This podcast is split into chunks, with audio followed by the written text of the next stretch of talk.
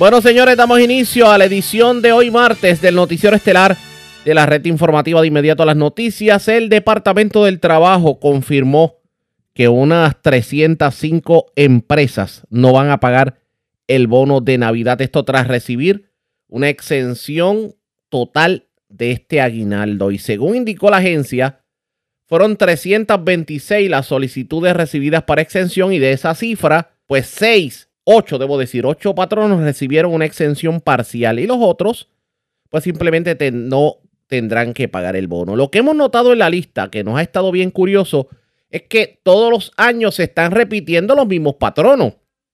Grandes cadenas de restaurantes de comida rápida, eh, compañías de limpieza, compañías de guardias de seguridad, restaurantes e inclusive hasta medios de comunicación. Y claro, el Departamento del Trabajo entiende que estas personas, estas, estas empresas, estos patronos, pues son meritorios de esta exención. Pero la crítica no se hizo esperar. Y hoy el Movimiento Solidario Sindical, que es una unión que organiza a empleados en el sector privado, cuestionó el que el Departamento del Trabajo, pues a su juicio, sea poco fiscalizador a estas empresas porque no entiende cómo hay empresas que llevan 8 y 9 años operando en pérdida y que reclaman, pero sin embargo vemos esas mismas empresas invirtiendo en nuevos negocios y siempre las tiendas están llenas. Hoy tuvimos la oportunidad de hablar con el portavoz de esta unión sindical, José Rodríguez Vélez, y esto fue lo que nos dijo sobre el particular. Todos los años, si tú miras esa lista, va a ver estas compañías de guardias de seguridad, estas, estas compañías de hospitales, estos fast food que generan ganancias sobremanera y que abren restaurantes continuamente y siguen y siguen apareciendo en la lista. Yo creo que el, que el Departamento del Trabajo le hace un mal servicio a los trabajadores, que en estos momentos estamos hablando de 43.900 eh, clase trabajadora que no va a recibir el bono de Navidad. Y entonces el Departamento del Trabajo lo, lo celebra como un logro, como que mira qué pocos son.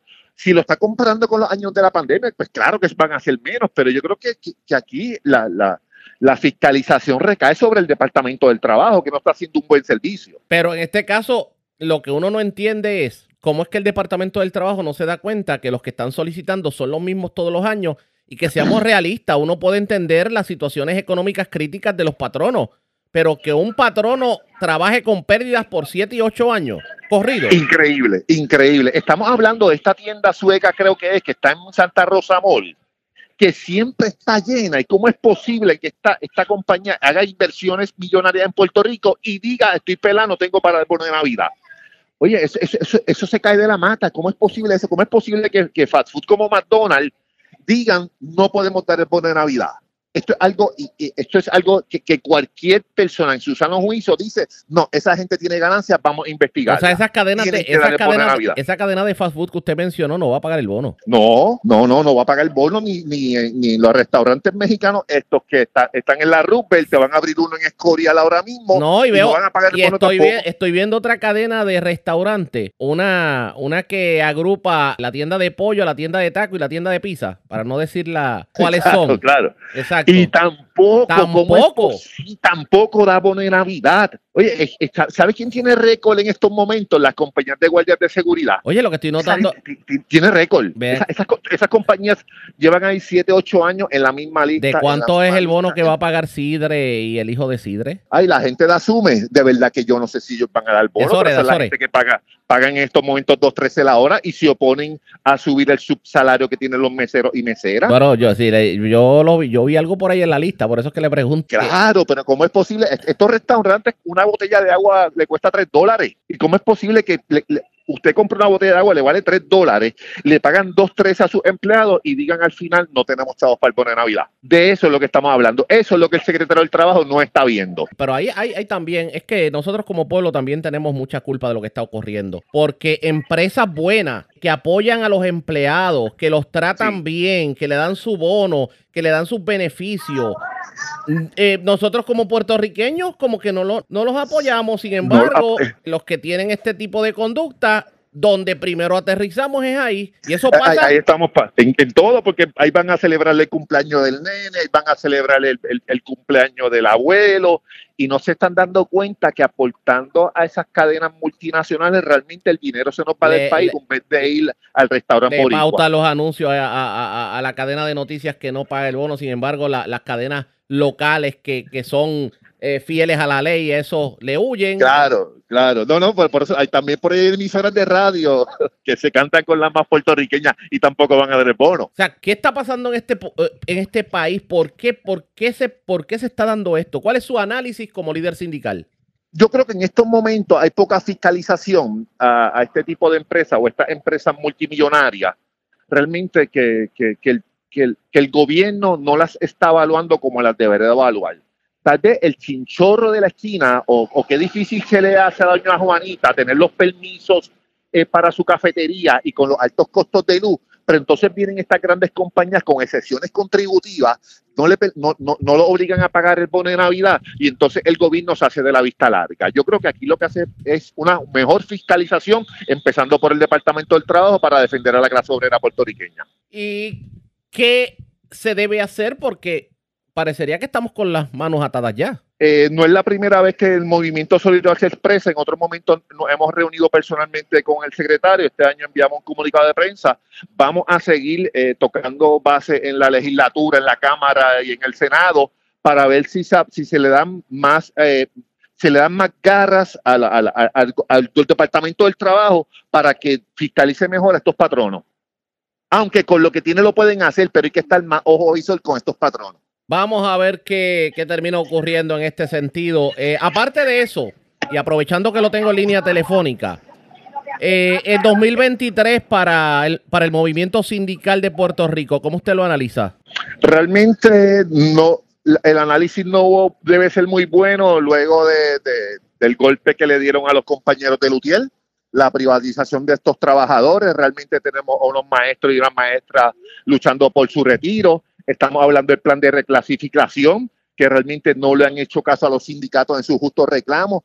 Yo creo que el movimiento obrero tiene que reorganizarse y ir con más fuerza en el 2024 y es un año eleccionario. Esas fueron las expresiones de este líder sindical. De hecho, según el líder sindical, aquí hay compañías y colegios privados que llevan más de cinco años apareciendo en la lista y dice que cómo es posible que no generen ganancias para no dar el bono por tanto tiempo y que parecería que algunos patronos utilizan algo que llamó como contabilidad creativa para siempre estar en pérdida y nunca pagar el bono cuando son empresas que inclusive están abriendo nuevas tiendas en Puerto Rico. El líder sindical hizo un llamado al secretario del Trabajo, Gabriel Maldonado, a que deniegue solicitudes a patronos que lleven dos años consecutivos apareciendo en la lista y que sea más minucioso en evaluar las solicitudes de contabilidad y por último, que los restaurantes que pagan 2.13 a la hora y habrá nuevos restaurantes estén obligados a pagar el bono.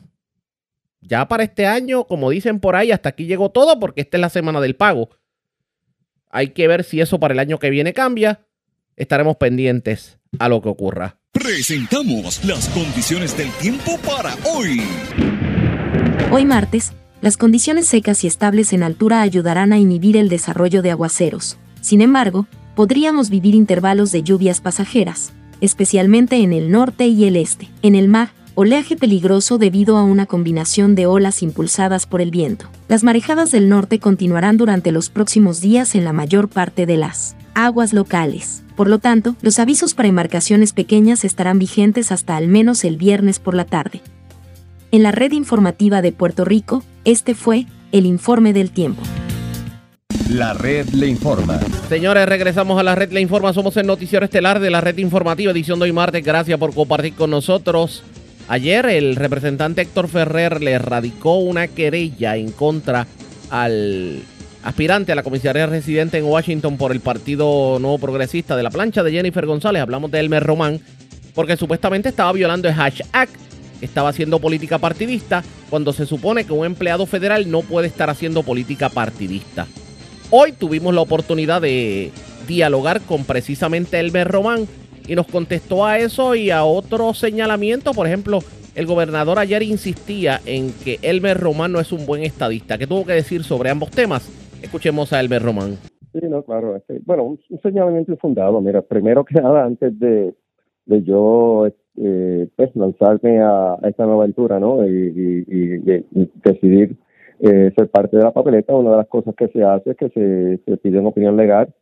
Eh, en este caso, yo solo pido el Departamento de Defensa y el Departamento de Defensa este, se la pide a su vez al Office of Special Counsel, que es la, la oficina que se encarga del hashtag en, a nivel de gobierno federal. Y el gobierno federal, es la oficina del Special Counsel, que sigue siendo de la oficina de asesor legal especial, ¿no? Ellos eh, omiten su opinión y establecen que en el caso de un empleado federal, no importa si sea eh, el Román o sea otro empleado federal, la ley cubre, o dispone, la ley dispone, el código, capítulo 5 del Código Federal, eh, eh, dispone que un empleado federal sí puede correr en, una campaña eh, eh, se ocurren dos cosas. Uno, que está corriendo bajo en una campaña que lo que llaman no, no, no partidaria, y explico yo ahora mismo lo que es eso, corre como, como si fuera un, este, como un independiente.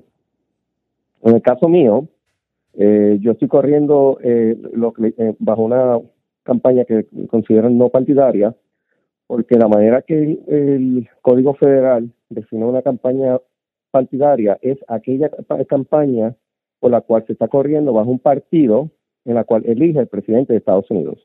En este caso sería el Partido Republicano o el Partido Demócrata. En el caso de Puerto Rico, como no se elige el presidente directamente bajo el Partido Republicano o el Partido Demócrata, pues entonces se consideran campañas, una campaña no partidaria. No solamente, eh, no solamente eso, Román, sino que usted está aspirando a una posición en una papeleta de un partido político local. Todavía usted no está aspirando a la comisaría residente, usted aspira al privilegio de aspirar a. Exacto, exacto, y llegamos a eso.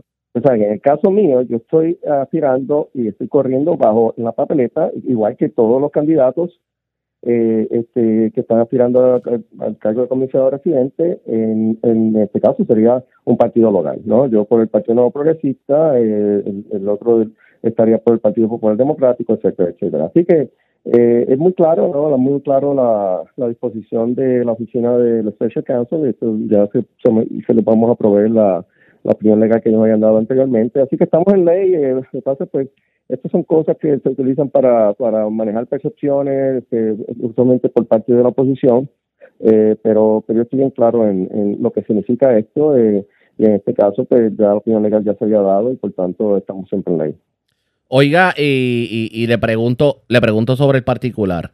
Eh, todos los cañones últimamente le han caído a usted en las últimas dos semanas. El, tema definitivamente ha sido el merromán. Y nadie le tira piedras a un árbol que no da fruto. Tanto temor le tienen a su candidatura. Ya, ya ves, ya ves.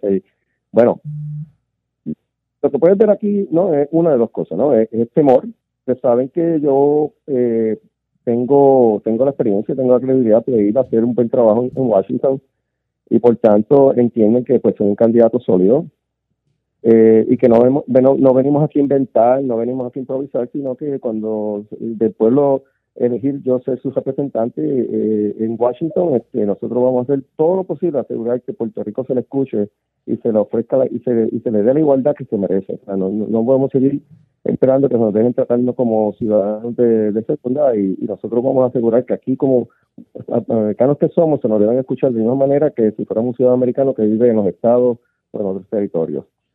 Eh, y segundo, yo no soy un, político eh, tradicional que, que, ha sido, o sea, que, ha sido parte de ese mismo grupo de gente que se siguen este, entre ellos mismos eligiéndose. Así que vengo de afuera y por tanto eso tiene que caer mal de algunas personas y eh, y lo importante es que tienen que entender los partidos, que los partidos tienen para poder crecer, tienen que abrirle las puertas a otras personas, y estar dispuestos a escuchar nuevas ideas y, ofrecerle la oportunidad a cualquier ciudadano que entienda que tiene potencial que pueda correr en elecciones, que no sea un sistema meritocrático donde ellos decidan quién van a poner para que sea el, próximo líder del pueblo, sino que el pueblo elija quiénes son sus líderes. Hay otro mito que yo quiero derrotar en estos momentos, si es posible, y para el que sintoniza tarde hablamos con el Mer Román y es que continuamente el gobernador Pedro Pierluisi lo acusa a usted de no ser un buen estadista. ¿Usted se considera un buen estadista? Yo soy tan, tan estadista como, como, como todo estadista que ha estado frente dando la batalla por representar a los Puerto Rico y los ideales de Puerto Rico. Lo hago de una manera diferente, lo he hecho de una manera diferente, yo lo hago más con acción, ¿no? De servicio.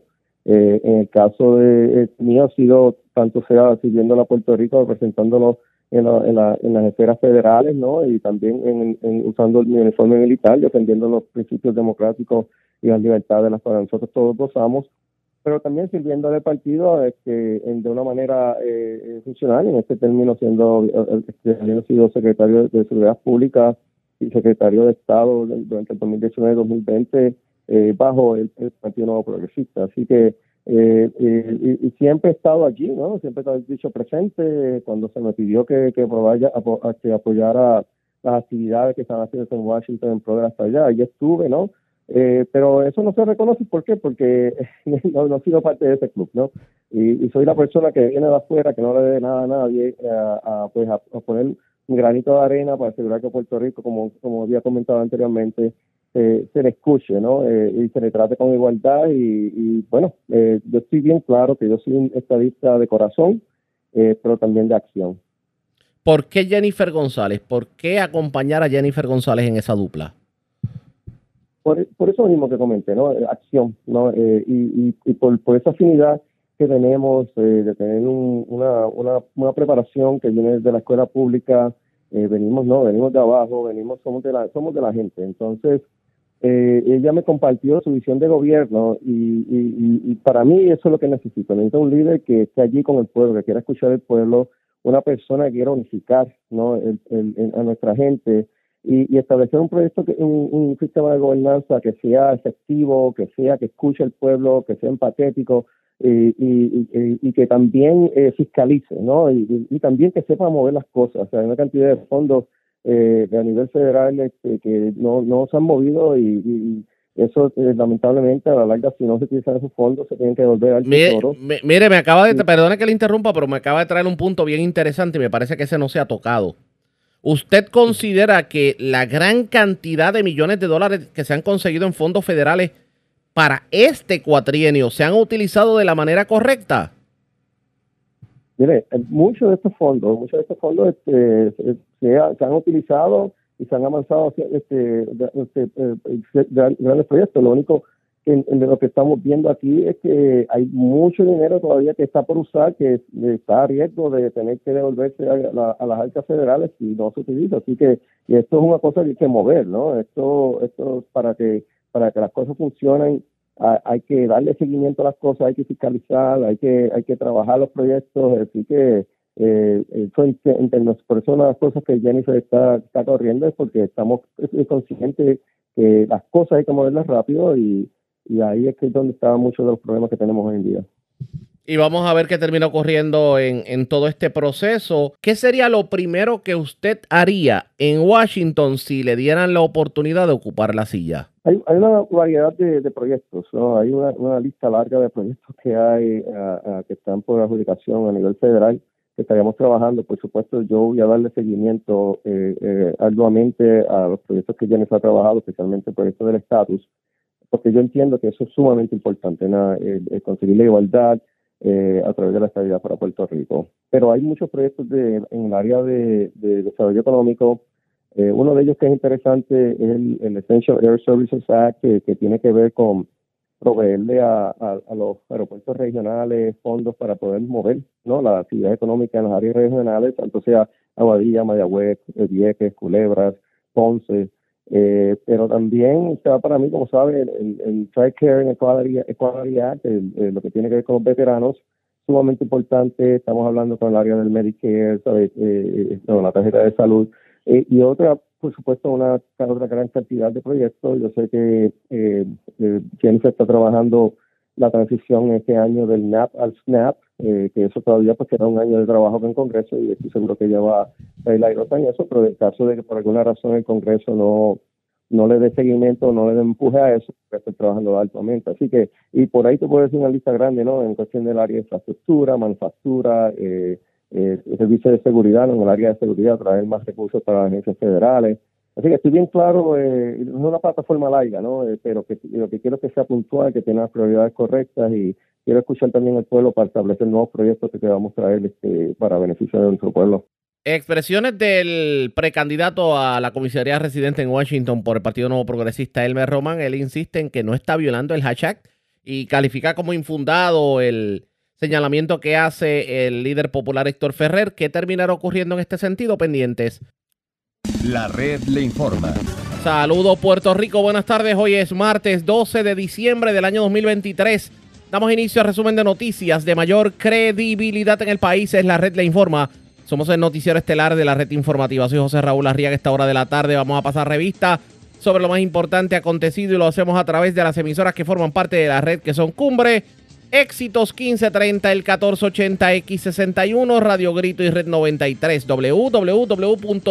www.redinformativa.net. Señores, las noticias ahora. Las noticias. La red le informa. Y estas son las informaciones más importantes en la red le informa para hoy martes 12 de diciembre. Confirmado.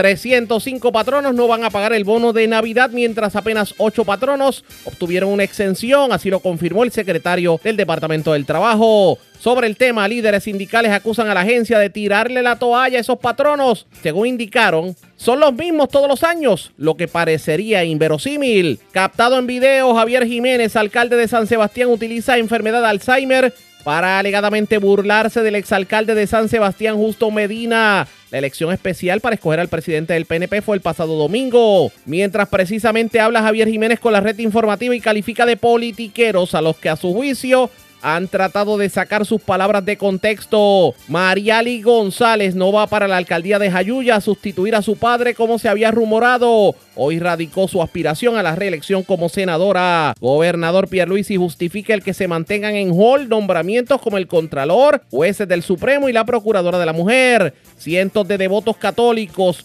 el casco urbano de Ponce y la catedral en la tradicional cantata de las mañanitas a la Virgen de Guadalupe. Departamento de Justicia apela sentencia suspendida de Carlos Julián Maldonado. Este fue hallado culpable por el accidente que ocasionó la muerte de una joven deportista. Abogado de la influencer Licha Ramón Mejías dice temer por su vida en la cárcel. Esto a pesar de que el Departamento de Corrección negó que fuera agredida en prisión. Un muerto y un herido en medio de balacera en Piñones Loíza. En condición de cuidado octogenario arrollado en Manatí. Tres tumbes de catalítico según mismo día en Bayamón. Todos pertenecían Aguaguas Outlander. Sujetos entran a residencia en Yabucoa y amarran al dueño para robarle, le llevan 7.400 dólares. Arrestan hombre en medio de intervención en residencial de adjuntas. Le ocupan potentes armas también en otra intervención. Ocuparon armas, drogas y dinero. Cargos criminales contra hombre que amenazó con arma larga a empleados de Luma Energy en residencial de Arecibo y esta tarde se esperan lluvias dispersas para algunos sectores de Puerto Rico. Esta es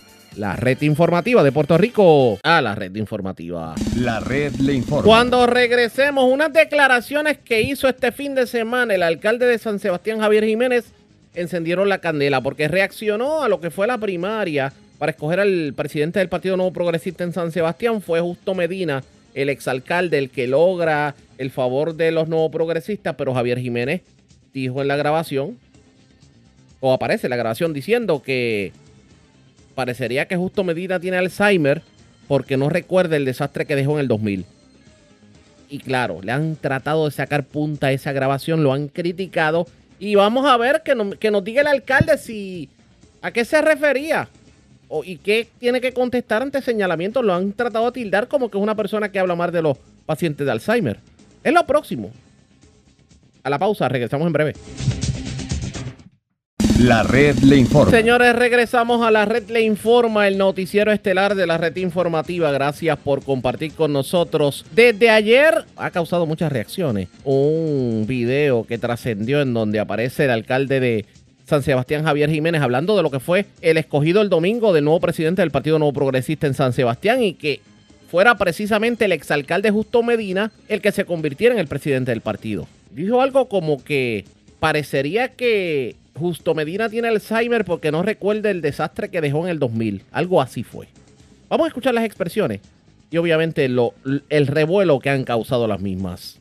De verdad, bien agradecido. Bien agradecido. Hoy San Sebastián hubo primaria para escoger mi sucesor por el Partido Nuevo Progresista. Fue un fracaso esa primaria. el, se tiró el que es exalcalde, que por cierto eh, está padeciendo de Después de Alzheimer 20 ya. años. Una persona que tiene Alzheimer porque no se recuerda el desastre que dejó hace 20 años.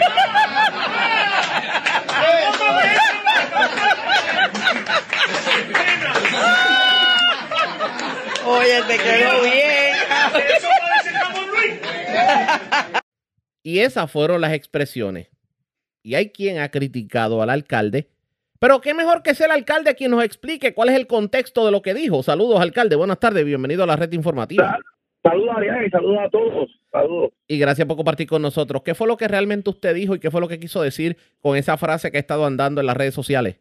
No, lo que pasa es que han sacado de contexto una frase que es una expresión figurativa sobre un comportamiento del exalcalde de San Sebastián relacionado al proceso de primaria que se llevó a cabo el pasado domingo aquí en San Sebastián. Eh, el PNP el pasado domingo escogió quién va a ser su presidente y candidato a la alcaldía.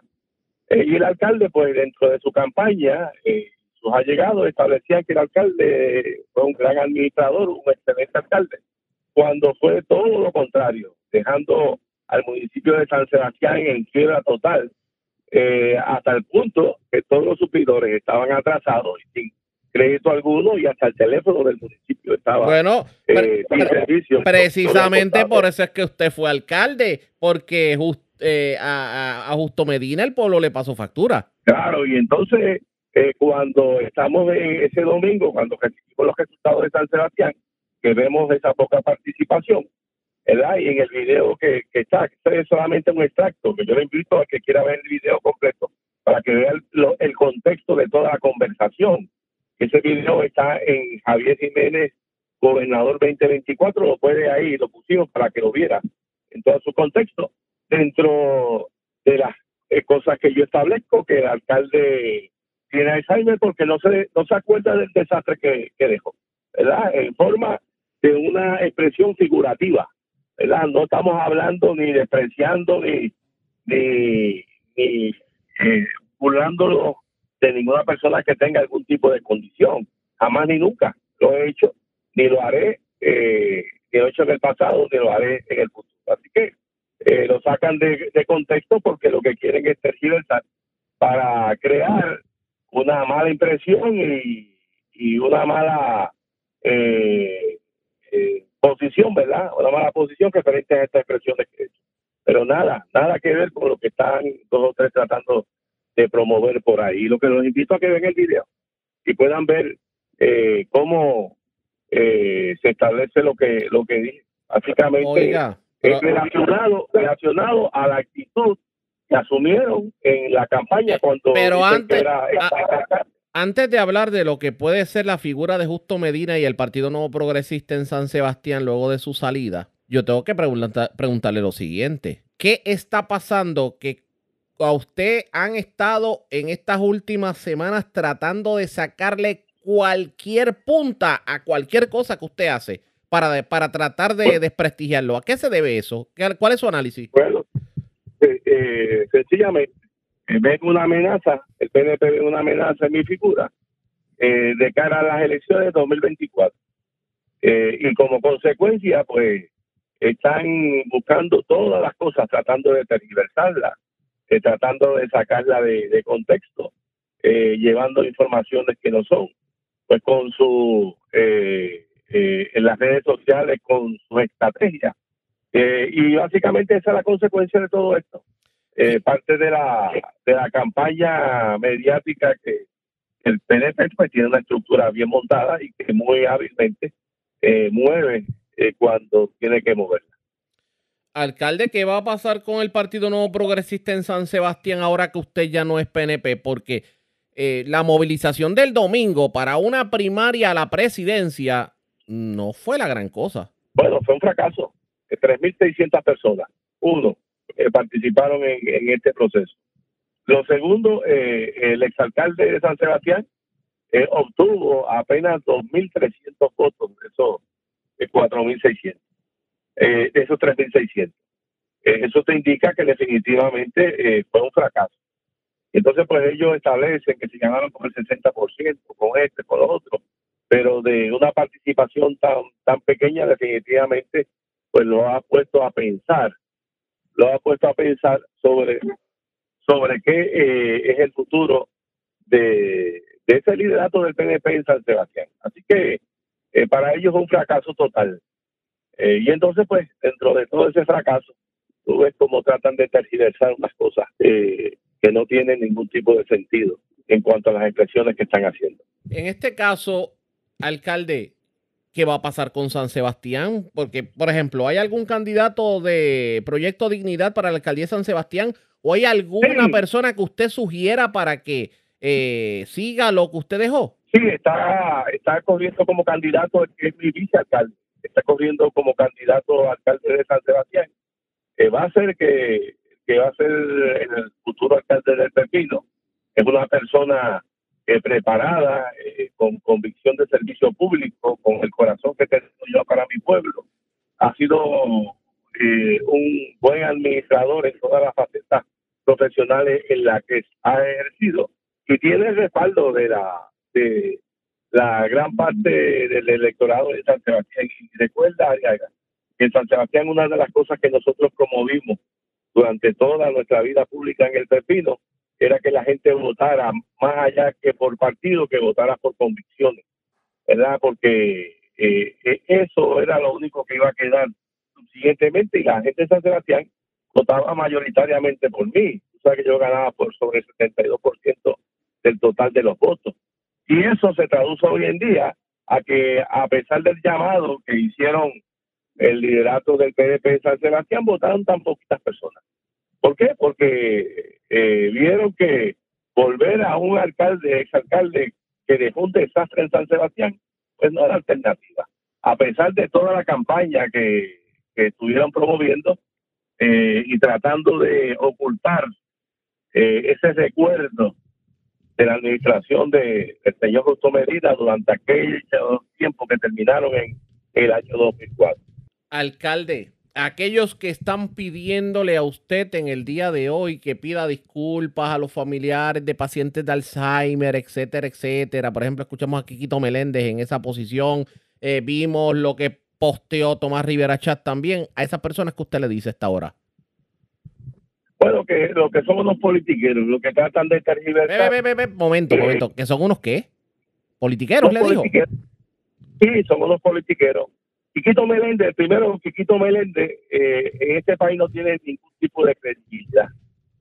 Eh, es el mismo que eh, no hace mucho estaba con Jennifer criticando a Pedro Pierluisi públicamente, definitivamente, y de la noche a la mañana, porque no le cumplieron parecer, pues ahora critica solamente a, a Jennifer, hasta con informaciones que que fueron de conversaciones eh, privadas entre ellos. Así que, Kikito, y tú puedes buscar cuál es la, la opinión de los mismos compañeros de Quiquito Melen de, de, la, de, la, delegación de la, Cámara para que puedas ver eso de Quiquito Melen. Eh, y lo que tratan es de sacar ventajerías políticas de algo que no existe, tergiversando totalmente algo que no existe, porque pueden ver el video y, en ese video, en ningún momento, en ningún momento se habló de los pacientes de Alzheimer, ni se habló ni del mismo exalcalde como en su carácter eh, individual. Se está hablando de una situación política. Y la situación política es que en unas primarias expresaban que habían sido un buen administrador cuando fueron un desastre. Y por eso es que traigo yo la comparativa, ¿verdad? De que tiene que tener Alzheimer si no se recuerda el desastre que dejó eh, en San Sebastián. Pero para nada, yo viví en carne propia los estragos y la desgracia de esa enfermedad en un pariente muy cercano, dos parientes muy cercanos eh, a, a, mí y a mi esposa. Así que nunca eh, haría algo que fuera denigrante ni, ni burlona para ese, para ese sector ni para ningún sector por razones de enfermedad. Porque para esta gente lo que busca es ese oportunismo eh, político, de adelantar la misma politiquería de toda eh, la vida que la ha caracterizado ahí. En este caso, eh, usted es un lobo viejo en la política y usted sabe que cuando estas cosas ocurren, no ocurren en el vacío. Aquí hay algo políticamente hablando que está provocando precisamente lo que está ocurriendo. O sea, ya eh, Victoria, bueno, debo decir, este Proyecto Dignidad, me disculpa, se ha convertido en una amenaza para el PNP. Claro, y eso es altamente sabido, por eso es los ataques y por eso es, que cada vez que pueden eh, tratar de tergiversar y de crear dudas o crear discordia, lo hacen. Pero le tengo una noticia, le vamos a ganar las elecciones, le vamos a ganar las elecciones, porque le han servido mal al país y le han servido mal al país y la gente se ha dado cuenta de ese servicio pésimo. Y venir ahora en esta época a tratar de utilizar trucos, era propagandístico, eh, propagandístico para adelantar sus causas, ya la gente los conoce. Si le sirvieron mal, si le sirvieron mal al país, ¿por qué usted no lo dijo antes?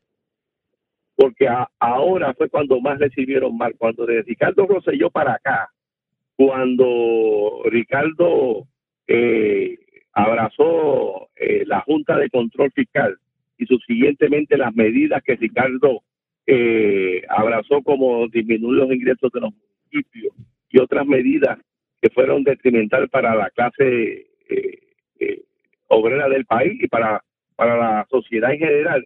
Y cuando llegó Pedro Pierluisi con aquellas políticas discriminatorias con personas por su estatus de vacunación, donde se fomentó el discrimen, hasta el discrimen médico por parte del gobierno, donde se obligó a niños eh, de 5 a 12 años a que fueran vacunados con una vacuna experimental, a que se promovieran proyectos a favor del aborto como los que sometieron en la Cámara que podían quitarle la vida a un niño hasta un segundo antes de nacer. Ahí fue cuando más el partido vimos cómo cambió de la filosofía de un partido que era pro gobierno ágil, pro gobierno que respetaba valores, familias, etcétera, a convertirse en lo que hoy en día. Gobierno que básicamente lo que busca es mantenerse eh, en el poder para gobernar solamente la cosa Vamos a ver lo que termina ocurriendo. Gracias por haber compartido con nosotros, alcalde. Seguro que se haría. Como siempre, era el alcalde de San Sebastián, Javier Jiménez. A la pausa cuando regresemos. Vamos a noticias del ámbito policíaco. Es lo próximo. Regresamos en breve. La red le Señores, regresamos a la red le informa, el noticiero estelar de la red informativa. Gracias por compartir con nosotros. Vamos a noticias del ámbito policíaco. Tenemos que comenzar con un asunto judicial porque ayer se llevó a cabo la lectura de acusación en el caso de la influencer Licha Ramón Mejía. Lo cierto es que llegó bastante desmejorada de salud al tribunal. Y en una parte con la prensa, el licenciado Antonio Figueroa dijo que temía por la seguridad de Licha y que inclusive había tratado de privarse de la vida. El Departamento de Corrección niega que haya tenido algún tipo de altercado en la cárcel, pero el abogado dice que tiene otra información sobre el particular. Vamos a escuchar lo que dijo el licenciado Antonio Figueroa, una parte con la prensa. Puedo hablar sobre eso, pero interpreta mi tristeza y mi situación. Estoy terriblemente triste por lo que le está pasando ahí adentro y por lo que le puede pasar. No puedo hablar de eso, pero interpreta mi silencio, ¿verdad? Porque es una ley, ¿verdad? No puedo hablar de eso. ¿De que su vida corre peligro? La vida de, Licha corre peligro eh, dentro de la institución. Sí. Y ellos lo saben. Que la cuiden mucho, que la cuiden mucho. Porque imagínate, una inocente que le pase algo ahí adentro. Declaraciones del licenciado Antonio Figueroa. Obviamente hay que darle seguimiento al caso de Licha. Ustedes pendientes a la red informativa. Nosotros vamos a noticias del ámbito policíaco porque una persona fue asesinada y una dama que lo acompañaba resultó herida de gravedad. Un hecho ocurrido en Piñones, en Loíza. Es José Catalán, oficial de prensa de la policía en Carolina, quien nos trae detalles. Saludos, buenas tardes. Buenas a los escuchas también. Este, agentes de negocio de la Policía de Puerto Rico, adscrito al precinto de Piñones, investigaron preliminarmente un incidente que dejó el saldo de un hombre muerto y una mujer herida de bala en el kilómetro 12.7 de la carretera 187 en Kilo, en Piñones. Según información preliminar, una llamada telefónica del sistema de emergencias 911 alertó a la uniformada sobre unas personas heridas de bala y al, llegar, y al llegar al lugar antes descrito, hallaron a un hombre y a una mujer aún sin identificar en el interior de un vehículo marca Nissan Altima color gris del año 2005, con heridas de bala en diferentes partes del cuerpo y en circunstancias que se encuentran bajo investigación. Posteriormente, el hombre de 21 años fue transportado en ambulancia hacia el hospital Dr. Federico Trilla, UPR, donde el médico de turno certificó su muerte. Debido a esto, la mujer recibió heridas de bala en el hombro derecho y en la espalda, siendo transportada a una institución hospitalaria. Al momento su condición se describe como estable. De frente a estos hechos, agentes adscritos a la unidad motorizada del área de Carolina se encontraban un patrullaje preventivo cuando se toparon con un vehículo el cual no hay descripciones de uno de los individuos que se encontraban a bordo del mismo le realizó varios disparos huyendo de la escena. En este incidente no se reportaron heridos de bala.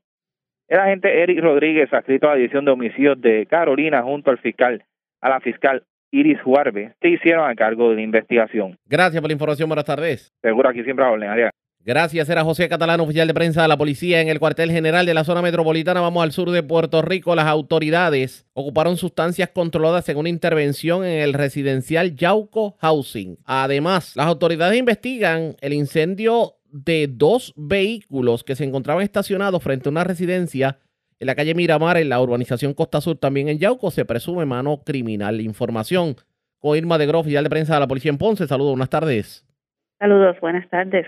Agentes del negociado de la policía adscritos al plan de zona Ponce, continuando con la iniciativa del plan de seguridad del área, en horas de la noche de ayer lunes, realizaron el hallazgo de sustancias controladas en el residencial Yauco Housing. Según la información, mientras los agentes realizaban patrullaje preventivo, al llegar frente al apartamento número 62, observaron varios individuos quienes al percatarse de la presencia policíaca salieron corriendo. En dicho lugar, los agentes hallaron 30 bolsitas con cocaína, 17 bolsitas de crack, 18 de heroína, una bolsita y un cigarrillo de marihuana, un teléfono celular y una bolsa plástica conteniendo menudo.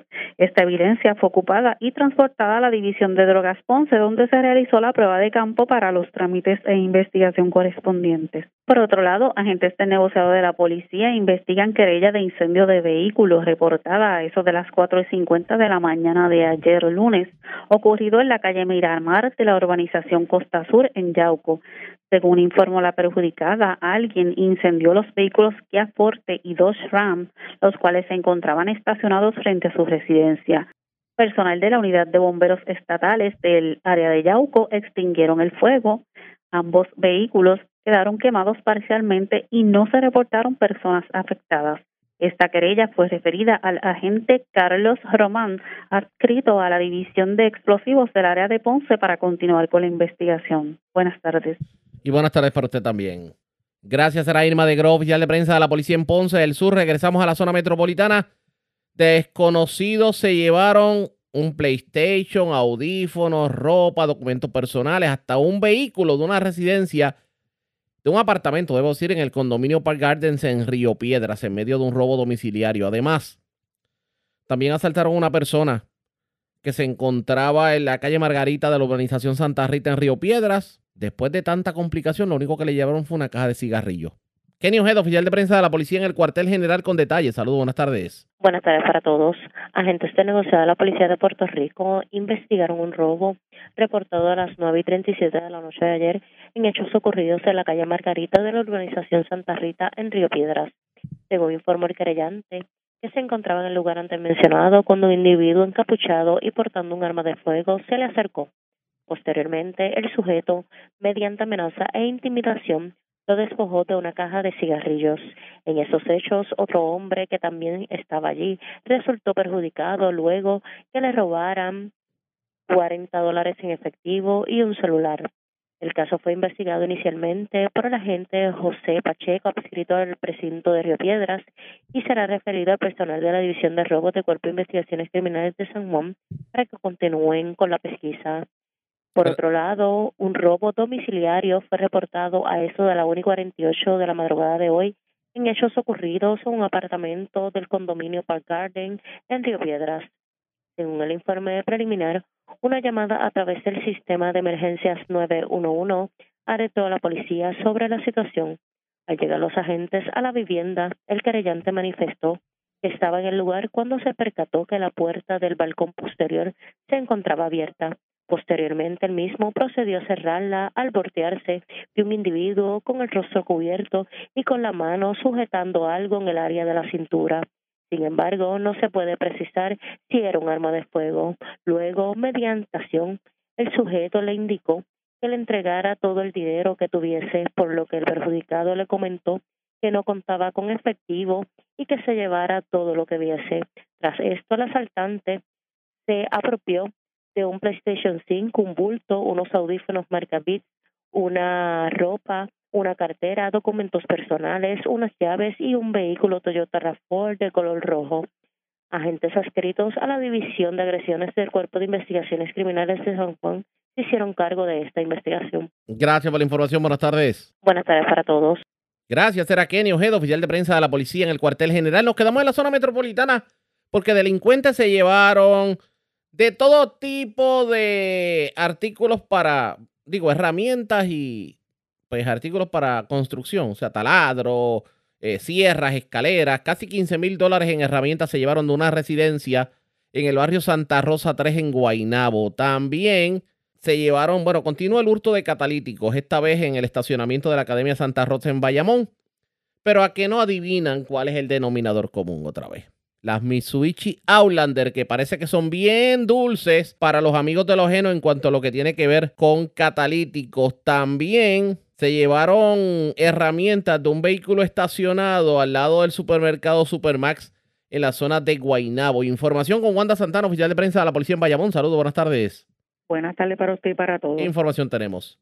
Agentes del negociado de la Policía de Puerto Rico investigaron tres apropiaciones ilegales de catalíticos reportados en la tarde de ayer lunes en Bayamón. El primero de los casos se reportó a las 2 y 5 de la tarde en el área del estacionamiento de la Academia Santa Rosa en el mencionado municipio, donde alegó el querellante que alguien se apropió del catalítico de su guagua Mitsubishi Outlander, mientras en horas de la tarde alegaron los perjudicados que dejaron sus guaguas Mitsubishi Outlander estacionadas en el área de los empleados en el Hospital San Pablo donde al regresar por las mismas alguien se había apropiado de esta pieza.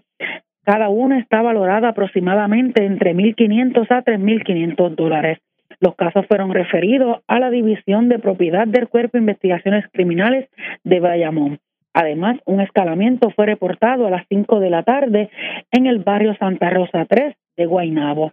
De acuerdo a la investigación, alegó el perjudicado que alguien ocasionó daños al candado de los contenedores, obteniendo acceso al interior. Actos seguidos se apropiaron de dos martillos eléctricos, tres taladros de impacto, equipo para pintar, sierra, escaleras y herramientas para realizar la plomería. La propiedad fue valorada en 15 mil dólares aproximadamente. Mientras que a las 8 y 21 de la noche, en el área del estacionamiento, al lado del supermercado Supermax en Guaynabo, se cometió una apropiación ilegal, donde alegaron que alguien con libre acceso a una guagua Ford Transit se apropió de herramientas manuales y eléctricas y una cámara de inspección de plomería. Todo esto fue valorado en 1.750 dólares. Estos casos fueron investigados preliminarmente y referidos a la División de Propiedad del Cuerpo de Investigaciones Criminales de Bayamón. Sería todo. Buenas tardes. Y buenas tardes para usted también. Gracias, era Wanda Santana, oficial de prensa de la policía en Bayamón. De la zona metropolitana vamos al noroeste de Puerto Rico porque las autoridades arrestaron a un hombre de 60 años residente de Rincón. Aparentemente, este incumplió una orden de protección, un caso que pesaba en su contra. Información con Yarisa Montalvo, oficial de prensa de la policía en Aguadilla. Saludos, buenas tardes. Saludos, buenas tardes, Arriaga, a todos nuestros radioescuchas. En la tarde de ayer, en el pueblo de Rincón, el negocio de Inteligencia y Arresto del Área Policíaca de Aguadilla. Logró el arresto de Juan D. Camacho Crespo, de 60 años, residente de Rincón, contra quien empezaba una orden de arresto con una fianza de 30 mil dólares por incumplimiento de una orden de protección a favor de adultos mayores. El interventor fue llevado ante la consideración del juez Rolando Matos Acevedo, que le realizó las advertencias de ley a no prestar las fianzas impuestas, ordenó su ingreso a la institución correccional de Ponce. La vista señalada de quedó señalada, debo decir, para el 21 de diciembre del 2023. Esta intervención estuvo a cargo de la agente Fran López, supervisado por el sargento Juan C. Pérez, dirigido por el teniente Edgar Valle. Esas son todas las novedades más sobresalientes que tenemos en nuestra área policíaca de Aguadilla. Esto es su oficial de prensa, la agente Yaritza Montalvo. Buenas tardes. Y buenas tardes para usted también. Gracias, era Yarisa Montalvo, oficial de prensa de la policía en Aguadilla y del noroeste. Vamos al este de Puerto Rico. Desconocidos perpetraron un robo domiciliario en una residencia del barrio Texas de Yabucoa, cargaron con 7.400 dólares en efectivo de la vivienda. Afortunadamente, el dueño de la residencia no resultó herido a pesar de que fue maniatado mientras se daba el robo domiciliario. Información con Marcos Rivero, oficial de prensa de la Policía de Humacao. Saludos, buenas tardes. Sí, buenas tardes. Tenemos que agentes del negociado de la Policía de Puerto Rico investigaron un robo domiciliario reportado en el día de ayer en hecho ocurrido en una residencia ubicada en el barrio Teja, en el municipio de Yabucoa. Según la información preliminar, y manifestó el querellante que mientras se encontraba en el área de la marquesina de su vivienda, tres individuos llegaron en un vehículo color oscuro e irrumpieron en el lugar. Esto mediante intimidación con armas de fuego, le ataron las manos y acto seguido los asaltantes obtuvieron acceso al interior de la residencia y lo despojaron de 7.400 dólares en efectivo. Los sujetos se marcharon con rumbo desconocido y en este incidente el perjudicado no, no resultó herido.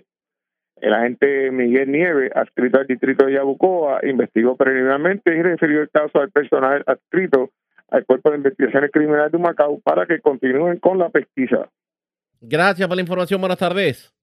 Eh, buenas tardes. Era Marcos Rivera, oficial de prensa de la policía en Humacao. Más noticias del ámbito policía con nuestra segunda hora de programación. Pero señores, a esta hora de la tarde hacemos lo siguiente. La red le informa. Nos vamos a una pausa, identificamos nuestra cadena de emisoras en todo Puerto Rico y regresamos con más en esta edición de hoy martes del noticiero estelar de la red informativa. La red le informa. Señores, iniciamos nuestra segunda hora de programación, el resumen de noticias de mayor credibilidad en el país. Es la red le informa, somos el noticiero estelar de la red informativa de Puerto Rico. Soy José Raúl Arriaga y vamos a continuar pasando revistas sobre lo más importante acontecido, como siempre, a través de las emisoras que forman parte de la red, que son Cumbre, Éxitos 1530, el 1480, X61, Radio Grito y Red 93, www.redinformativa.net Señores, las noticias ahora. Las noticias. La red le informa. Y estas son las informaciones más importantes en la red le informa para hoy martes 12 de diciembre. Confirmado. 305 patronos no van a pagar el bono de Navidad, mientras apenas 8 patronos obtuvieron una exención, así lo confirmó el secretario del Departamento del Trabajo. Sobre el tema, líderes sindicales acusan a la agencia de tirarle la toalla a esos patronos. Según indicaron, son los mismos todos los años, lo que parecería inverosímil. Captado en video, Javier Jiménez, alcalde de San Sebastián, utiliza enfermedad de Alzheimer para alegadamente burlarse del exalcalde de San Sebastián, Justo Medina. La elección especial para escoger al presidente del PNP fue el pasado domingo, mientras precisamente habla Javier Jiménez con la red informativa y califica de politiqueros a los que a su juicio han tratado de sacar sus palabras de contexto. Mariali González no va para la alcaldía de Jayuya a sustituir a su padre como se había rumorado. Hoy radicó su aspiración a la reelección como senadora. Gobernador Pierluisi justifica el que se mantengan en hall nombramientos como el Contralor, jueces del Supremo y la Procuradora de la Mujer. Cientos de devotos católicos el casco urbano de Ponce y la catedral en la tradicional cantata de las mañanitas a la Virgen de Guadalupe. Departamento de Justicia apela sentencia suspendida de Carlos Julián Maldonado. Este fue hallado culpable por el accidente que ocasionó la muerte de una joven deportista. Abogado de la influencer Licha Ramón Mejías dice temer por su vida en la cárcel. Esto a pesar de que el Departamento de Corrección negó que fuera agredida en prisión. Un muerto y un herido en medio de balacera en Piñones Loíza. En condición de cuidado octogenario arrollado en Manatí. Tres tumbes de catalítico según mismo día en Bayamón. Todos pertenecían a guaguas Outlander. Sujetos entran a residencia en Yabucoa y amarran al dueño para robarle, le llevan 7.400 dólares. Arrestan hombre en medio de intervención en residencial de adjuntas. Le ocupan potentes armas también en otra intervención. Ocuparon armas, drogas y dinero. Cargos criminales contra hombre que amenazó con arma larga empleados de Luma Energy en residencial de Arecibo y esta tarde se esperan lluvias dispersas para algunos sectores de Puerto Rico. Esta es la red informativa de Puerto Rico. Bueno, señores, iniciamos nuestra segunda hora de programación, el noticiero estelar de la red informativa de inmediato a las noticias. Aquellos rumores de que la senadora Mariali González pudiera en este 2024 estar aspirando a la posición que va a dejar su padre, la alcaldía de Jayuya, quedaron de alguna manera, pasaron a otro plano, porque hoy la senadora decidió radicar su aspiración a la reelección. Sea que ese rumor de que alegadamente Mariali González buscaba la alcaldía de Jayuya, por lo menos en este 2024, no va a ser posible. También en la misma actividad, el senador Ramoncito Ruiz dice que va para un segundo término. O sea que la plancha de senadores del distrito de Ponce, pues se queda inalterable. En la actividad estuvieron presentes tanto el alcalde de Jayuya, también estuvo el alcalde de Juana Díaz, eh, el expresidente del Partido Popular Democrático y actual presidente del Senado, José Luis Dalmau, entre otros líderes políticos. Vamos a escuchar parte de lo que ocurrió en la sede del Partido Popular Democrático. De Sabana Grande paso a Lares. De Lares voy a San Juan, bajo a Ponce y después a Yuya. Pero ella dice, yo me lo disfruto, me lo gozo. Y yo creo que ese es el sentir de y, el y la paga de los servidores públicos, de lo que amamos el servicio público. Ver feliz a la gente. Ver feliz a la gente.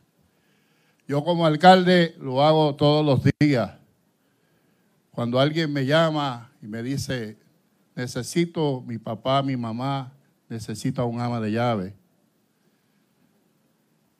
Aquella persona necesita que le lleven al centro médico a, ser tratado de alguna enfermedad, necesita transportación. Aquel envejeciente, aunque tenga mucho dinero o en el bolsillo o en una cuenta bancaria, se acuesta sin comer porque no tiene alguien que le supla estos servicios. Y cuando nosotros, los servidores públicos, hacemos el trabajo, nos sentimos muy felices. Yo no sé que ustedes, ¿verdad? Pero yo me siento bien feliz. Y yo sé que Mariali y Ramón se sienten felices cuando le sirven a su distrito de Ponce. Y por eso hoy, tanto mi esposa Hilda, que está aquí, vamos a darle un aplauso a esta primera dama, madre de Mariali, que si no fuera por ella, Mariali no fuera tan excelente senadora porque le cuida a sus hijos y lo hace con mucho amor. Lo hacemos con mucho amor. Está bien cuidado, yo se lo aseguro. Llevamos en el corazón el servicio. Y yo le digo a Mariali que siga hacia adelante, porque Puerto Rico es de todos los puertorriqueños.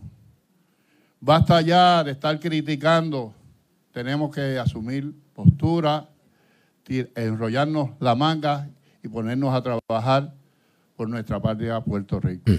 Así es que hoy felicito a Ramón.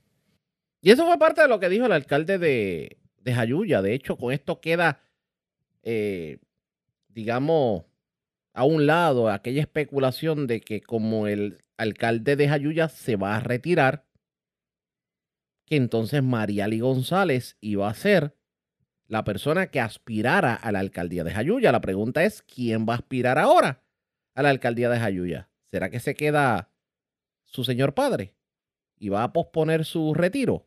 Eso vamos a estar muy pendientes. Pero otro de los que tuvo la oportunidad de hablar fue el presidente del Partido Popular Democrático y aspirante a la gobernación, Jesús Manuel Ortiz. Esto dijo en la actividad. Todos somos testigos de eso. Mariali González, Ramoncito Ruiz son senadores trabajadores, laboriosos, comprometidos con su distrito y con su gente y que están todos los días en la calle haciendo el trabajo que hay que hacer. De hecho, a veces nos preguntamos cómo es que Ramón está en todos sitios a la misma vez. No sabemos, pero algún día ese secreto será revelado. Pero está ahí. No sabemos. Llegas a Ponce en el momento indicado y está Ramón y vas a Juanadía en el momento del pique y Ramón también está allí. De momento en Lares, en el momento principal, Ramón está primero que uno. No sabemos, pero está allí.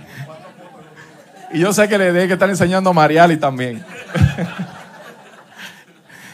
Pero esa, ese ejemplo realmente lo que ilustra es que son senadores presentes.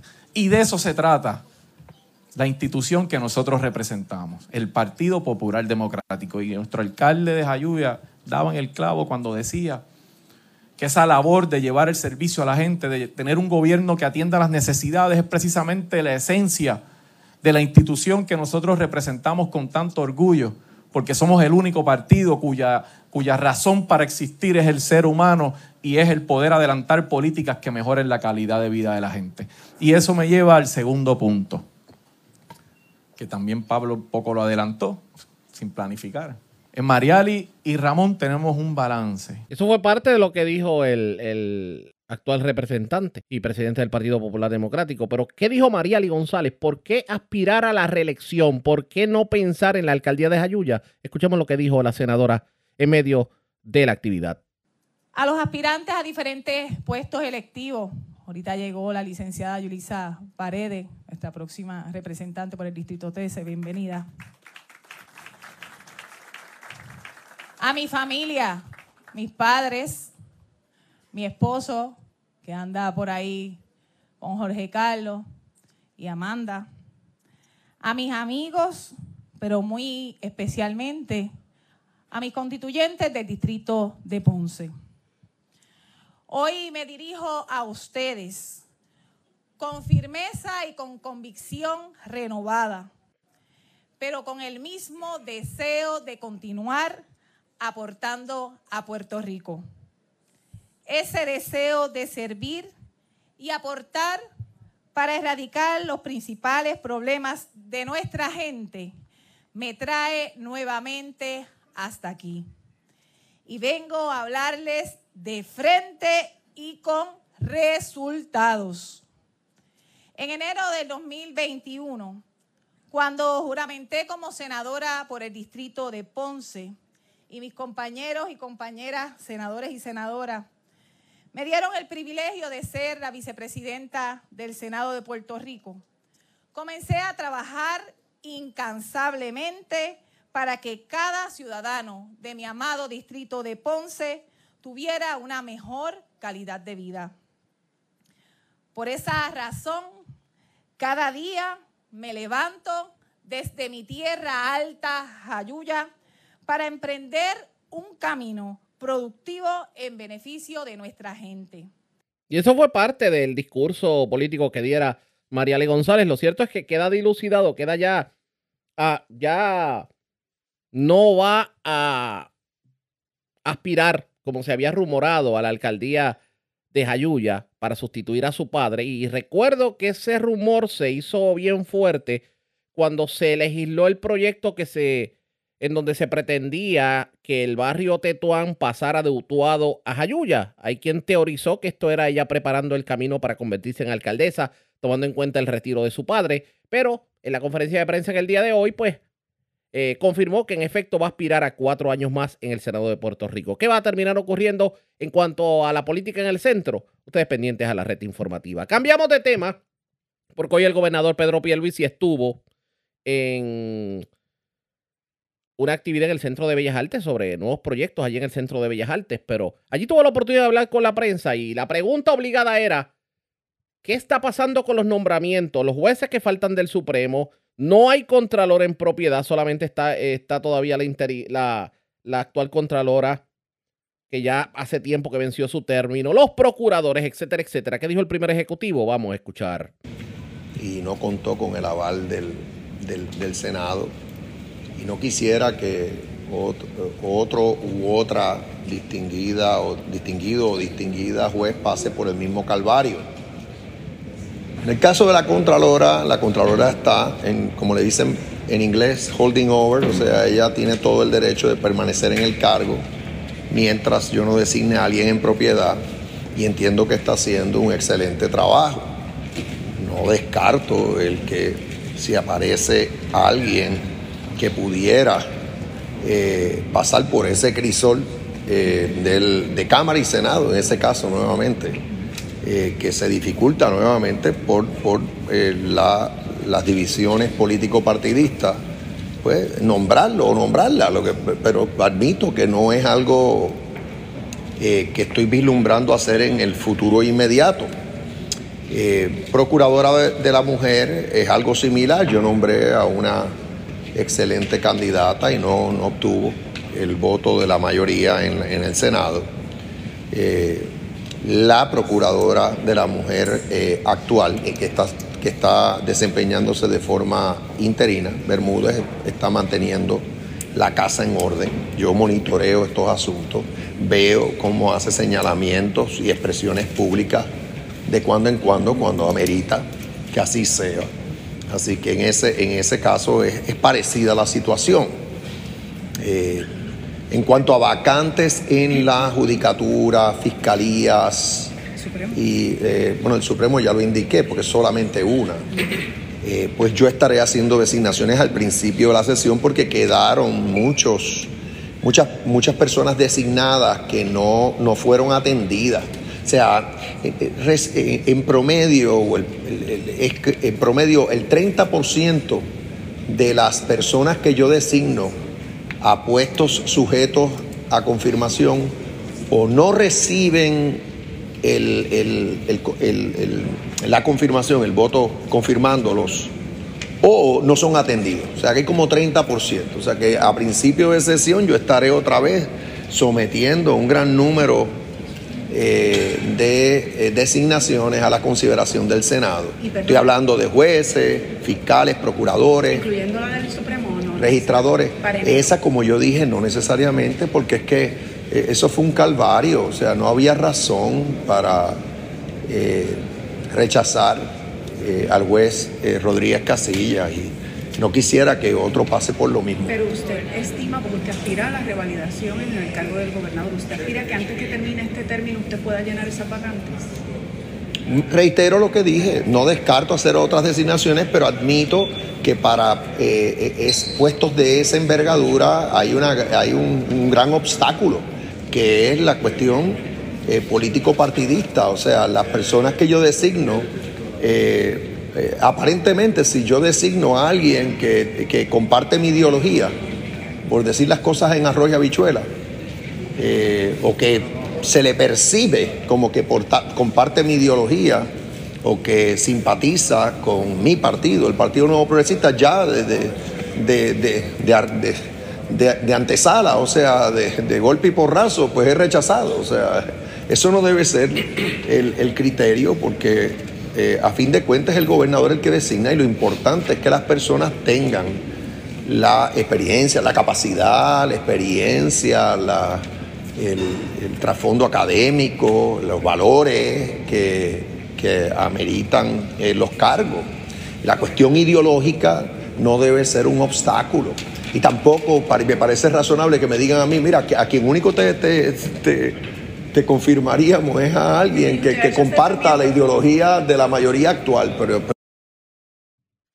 Y eso es parte de lo que dijo el gobernador Pedro Pierluisi en cuanto a los nombramientos. Eso explica el por qué esos nombramientos están en hold. Parece que no tiene mucha confianza en que en este periodo, acercándose al periodo eleccionario, le, le confirmen algún nombramiento la legislatura de Puerto Rico. Así que esto le vamos a dar seguimiento pendientes a la red informativa. Presentamos las condiciones del tiempo para hoy. Hoy martes, las condiciones secas y estables en altura ayudarán a inhibir el desarrollo de aguaceros. Sin embargo, podríamos vivir intervalos de lluvias pasajeras, especialmente en el norte y el este. En el mar, oleaje peligroso debido a una combinación de olas impulsadas por el viento. Las marejadas del norte continuarán durante los próximos días en la mayor parte de las aguas locales. Por lo tanto, los avisos para embarcaciones pequeñas estarán vigentes hasta al menos el viernes por la tarde. En la red informativa de Puerto Rico, este fue el informe del tiempo. La red le informa. Señores, regresamos a la red le informa, el noticiero estelar de la red informativa. Gracias por compartir con nosotros. Como es tradición, todos los días 12 de diciembre se lleva a cabo en Ponce la cantata, la, la cantata de las mañanitas a la Virgen de Guadalupe. Ah, para aquellos que profesan la religión católica, pues la Virgen de Guadalupe es la patrona de los ponceños. Y allí hay música de mariachi y se da un, un evento completo entre la madrugada y la mañana. De hecho, culmina con una misa por, el, por parte del obispo de Ponce. Este año no fue la excepción. Y allí estuvieron cientos de personas, pues obviamente eh, profesando su fe y rindiéndole los respetos a la Virgen patrona de Ponce, a la Virgen de Guadalupe. Vamos a resumir un poquito lo ocurrido en esta tradicional actividad. De hecho, una de las que tuvo la oportunidad de hablar a los presentes fue la alcaldesa interina Marlé Cifre. Vamos a escuchar lo que dijo. Con poco descanso, pero de mucha satisfacción, lograr los objetivos para beneficiar a nuestra gente. Sin embargo, la mayor satisfacción que he recibido ha sido la confianza y precisamente la entrega de todos los ponceños, de tantos colaboradores, comerciantes, pero sobre todo de mis compañeros del municipio de Ponce, de su apoyo, del trabajo en conjunto al armoniosamente lograr un equipo extraordinario como lo es el gabinete municipal que formó nuestro alcalde, el doctor Irizarry Pavón. Si seguimos reflexionando, nos damos cuenta que este año representa el primero que desde el 2016 en Ponce tenemos un respiro. Para esta fecha, en el 2017, sobrevivíamos luego de los estragos de María, que arrastramos hasta que nos tocó de cerca la pandemia en 2019, la peor emergencia salubrista en un siglo, esa que cobró la vida de millones de personas y nos persiguió hasta el año pasado. Luego los terremotos, pegándonos donde más nos duele, en la seguridad de nuestros hogares y en el orgullo ponceño. Orgullo que se vio comprometido al encontrarnos con nuestras hermosas estructuras del centro urbano, esas de exquisita arquitectura, nuestro patrimonio histórico edificado, lacerado y vulnerable. No obstante, las grietas más profundas y cicatrices más evidentes nos las dejaron los terremotos en el corazón. Finalmente, como si fuera poco, en el 2022 nos tocó vivir la fuerza del huracán Fiona, con unos saldos de lluvia históricos y los estragos que provocó a su paso por nuestra ciudad. De todo eso, gracias a nuestra Virgen, hoy tenemos un respiro. El ponceño vive, respira y transpira fortaleza, voluntad, compromiso y esperanza. Por eso invito a todo aquel que sienta por Ponce y que quiera trabajar por ella a reflexionar sobre el rol de los gobiernos y las administraciones municipales, independientemente de sus razones, convicciones, ideologías o credos. Los tiempos nos convocan a trascender y trabajar por un mismo fin. De todo eso nos debemos alejar, pero hay que reemplazarlo con el amor, la hermandad y la visión de forjar políticas públicas inclusivas para todos y todas. La juventud cada vez nos exige más, dándonos una lección gratuita de cómo quieren que sea la sociedad que les legamos. Porque para ellos y por ellos nos levantamos todos los días, por nuestros hijos y nietos, por levantar un mejor país y levantar un mejor Ponce. Su futuro significa el más sagrado compromiso con la ciudad el futuro de Ponce y hacia dónde la dirigimos. A pesar de los tropiezos, seguimos en pie de lucha, porque vamos de la mano de Jesús y María. Y como dice nuestro obispo, y aunque hoy no lo menciono mucho, ¿quién a la ciudad conduce? ¿Quién a la ciudad conduce? Esta es la ciudad del rojo y del negro, de los leones, donde la naturaleza sembró su belleza. Vamos a cuidarla, protegerla, embellecerla y juntos sentirnos orgullosos de ella. Y eso fue parte de lo que dijo Marlesi Fre, la alcaldesa interina de Ponce, en medio, bueno, tras culminar la misa de las mañanitas, en este caso y la cantata a la Virgen de Guadalupe. Pero vamos a escuchar parte de lo que dijo el obispo de Ponce, Rubén González, precisamente en medio de esta, eh, medio de la Eucaristía. Emoción que suscitó el encuentro entre dos mundos diversos, en recuperación de sentido y de dignidad, en apertura al Evangelio. Cuando tú dejas que el Evangelio, como buena noticia, entre en tu corazón, te cambia. Así que diga que está a su lado, cambia papá. Cambia mamá. Deja que el Espíritu te cambie. Te transforme. Y te cambie el corazón. Que te dé un corazón grande para amar. Fuerte para luchar.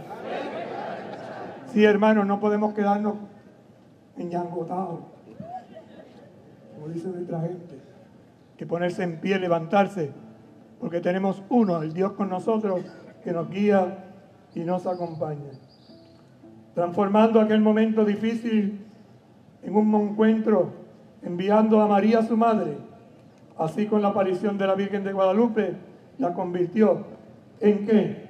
En madre de comunión y en madre de la misión. Y eso queremos ser nosotros. Iglesia en comunión, iglesia en misión, que anuncie con fuerza y alegría el Evangelio de Jesucristo, porque en Jesucristo siempre, siempre, siempre renace la alegría. Dígalo con fuerza, en Jesucristo siempre renace una vez más, en Jesucristo. Eso fue parte de lo que dijo el, señor Rubén González, el obispo, el arzobispo de Ponce, eh, de la Iglesia Católica. Y allí, pues, varios eh, líderes políticos se personaron a, la actividad, entre ellos el alcalde de, de Juana Díaz, Ramoncito Hernández, y el representante Domingo Torres. Cortesía del periódico El Vigía, vamos a escuchar parte de lo que se dijo por parte de ambos líderes políticos. Para mí es un bálsamo de esperanza, de fe, sobre todo este gran acontecimiento, la celebración de la Virgencita de la Guadalupe aquí en la ciudad de Ponce, de la cual me lo disfruto todos los años acompañando a la gente de Ponce, pero también un acto de fe sobre todo, recordando a la que fuera mi querida esposa, que en paz descanse, que era devota a la Virgencita de la Guadalupe. Realmente eh, en un momento como este hay mucho que pedirle a la guadalupana y usted me consta que un año sí y otro también, como dice Ricardo, ya usted sabe cómo es, siempre ha dicho presente aquí. Bueno, ya hicimos nuestra oración por la salud sobre todo, por la tranquilidad, por la paz, no solamente de nuestro país, pero sino la paz del mundo. Eh, así que es un momento de reflexión y unirnos todos como puertorriqueños. Sé que se avecina un año electoral, pero sobre todo reafirmar nuestra consistencia de que somos hermanos y hermanas y tenemos que echar para adelante el país respetando los criterios, los pensamientos de todos los hermanos. Así que vamos a echar para adelante. Muchas bendiciones a todo Puerto Rico. Y eso básicamente es un resumen de lo ocurrido hoy allá en, en la plaza y en la Catedral de Ponce como parte de la tradicional cantata a las mañanitas. Eh, obviamente los que profesan la fe católica tuvieron la oportunidad de participar. Esto es una tradición que, que se lleva a, cabo en Ponce, podemos decir que por décadas, y, y cuenta con el respaldo de, de, muchos puertorriqueños de diferentes partes, eh, inclusive personas que viajan y visitan eh, a la ciudad señorial en este periodo de tiempo. Así que otro 12 de diciembre en donde se lleva a cabo la actividad de las mañanitas. La red le Cuando regresemos vamos a noticias del ámbito policiaco, más noticias y mucho más en esta edición de hoy, martes del noticiero estelar de la red informativa. La red le informa. Señores, regresamos a la red le informa. Somos el noticiero estelar de la red informativa, edición de hoy martes. Gracias por compartir con nosotros. Vamos a más noticias del ámbito policiaco. Esta vez vamos al norte y el noroeste de Puerto Rico. En condición estable se encuentra un joven de 24 años que fue herido de bala, un hecho ocurrido en la carretera número 2 en el barrio Terranova de Quebradillas. Además, delincuentes escalaron un negocio enmarcados a la mar, esto en la urbanización Jardines de Arecibo, y se llevaron 1.050 dólares en efectivo de la caja registradora. También un peatón resultó arrollado, un, un octogenario lo, lo, arrollaron. Un hecho ocurrido en la carretera número 2 en Manatí se encuentra en condición de cuidado. Y por último, ¿recuerdan aquel incidente en donde empleados de Luma trataron de entrar a un residencial y lo sacaron literalmente amenazados con armas largas? Pues una persona de los que amenazó se le erradicaron los cargos criminales correspondientes. Wanda Vázquez, directora de la oficina de prensa de la policía en Arecibo, con detalles. Saludos, buenas tardes. Sí, gracias. Muy buenas tardes. Pues una persona resultó herida sobre un incidente desgraciado. Esto ocurrió anoche en la carretera número 2 a la altura del kilómetro eh, 102.2 del barrio Terranova de Quebradilla. Ahí el joven Yadier Orlando Crispín Aponte, de unos 24 años de edad, y residente del pueblo de Bayamón. Este joven conducía su vehículo Honda Accord por la carretera cuando se disponía a sacar un arma de fuego de un bulto al cual él posee licencia. Esta se disparó y resultó con una herida de bala en la pierna izquierda. El joven fue atendido en un centro de diagnóstico del mencionado municipio y referido a Centro Médico de Río Piedra en condición estable al momento. Por otra parte, ayer también ocurrió un accidente grave con peatón. Esto ocurrió en la carretera número 2, a la altura del kilómetro 47.0 eh, de Manatí. Al momento, el señor Benedicto Arroyo Cordero, de unos 82 años de edad y residente del pueblo de Manatí.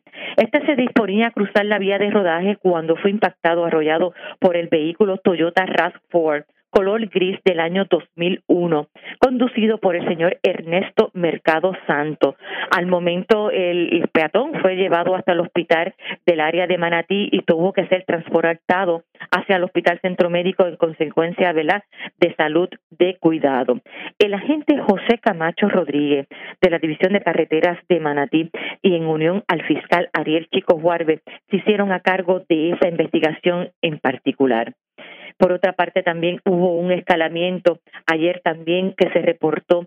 Esto fue en el negocio Marcados a la Mar. Esto ubica el marginar de la urbanización eh, Jardines de Arecibo, donde individuos lograron, este, forzaron una puerta trasera del negocio y lograron al interior del mismo y se llevaron una planta eléctrica, varias herramientas y también 1.050 dólares en efectivo. De la División de Propiedad del 6C de Arecibo van a continuar la investigación relacionado a hechos a, relacionado a estos hechos. Y por último, ayer la División de Delitos contra la Propiedad del 6C de Arecibo, en unión a la Fiscalía de Arecibo, radicaron varios cargos criminales por la violación a la ley de armas y amenaza contra un joven de 24 años, ya que a este se le estaba acusando relacionado a unos hechos ocurridos el 29 de noviembre, a esas horas de la tarde, donde eh, se encontraba personal de la compañía Luma en el residencial Trina Padilla de Sanz en Arecibo.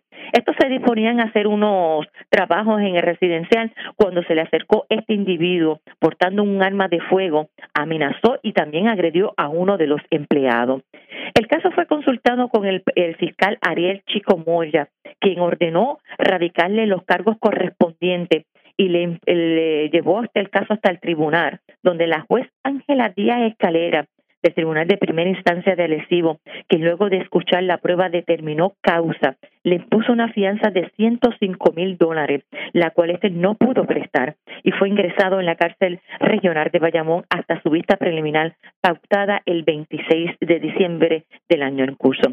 Este caso fue investigado por el agente Carlos Rodríguez Rivera del negociado de la Policía de Puerto Rico de la División de Delitos contra la Propiedad. Esa es la información que tenemos hasta el momento. Gracias por la información. Buenas tardes. Igual. Gracias, era Wanda Vázquez, oficial de prensa de la policía en Arecibo de la zona norte. Vamos a la zona de la montaña, porque agentes adscritos a la División de Drogas de Utuado realizaron una intervención en los predios del residencial alturas de Ajunta. Ustedes recordarán que ayer se reportábamos sobre disparos en un hacia la pared de los apartamentos de ese edificio. Pues resulta que ayer por la tarde la policía se metió al residencial, arrestó a una persona y le ocupó armas y munición, una, una potente arma de fuego, también una máscara. Eh, y la ocuparon, y ocuparon también allí gran cantidad de drogas y dinero en efectivo. También otra persona fue arrestada en la Junta, aparentemente tenía una orden de desacato en su contra. Es Karen Martel, oficial de prensa de la Policía en Utuado, quien tiene detalles sobre el particular. Saludos, buenas tardes. Saludos, buenas tardes. Ah, eh, durante la tarde de ayer, agentes del negociado de la Policía de Puerto Rico, adscritos a la División de Drogas Utuado, realizaron una intervención en los predios de residencial alturas de adjuntas en el mencionado municipio. En el lugar se arrestó a José Lucas Pérez Febles, de 29 años y residente de Adjuntas, a quienes los agentes le ocuparon un rifle, dos cargadores, 56 municiones, una careta y el vehículo Hyundai Accent para investigación.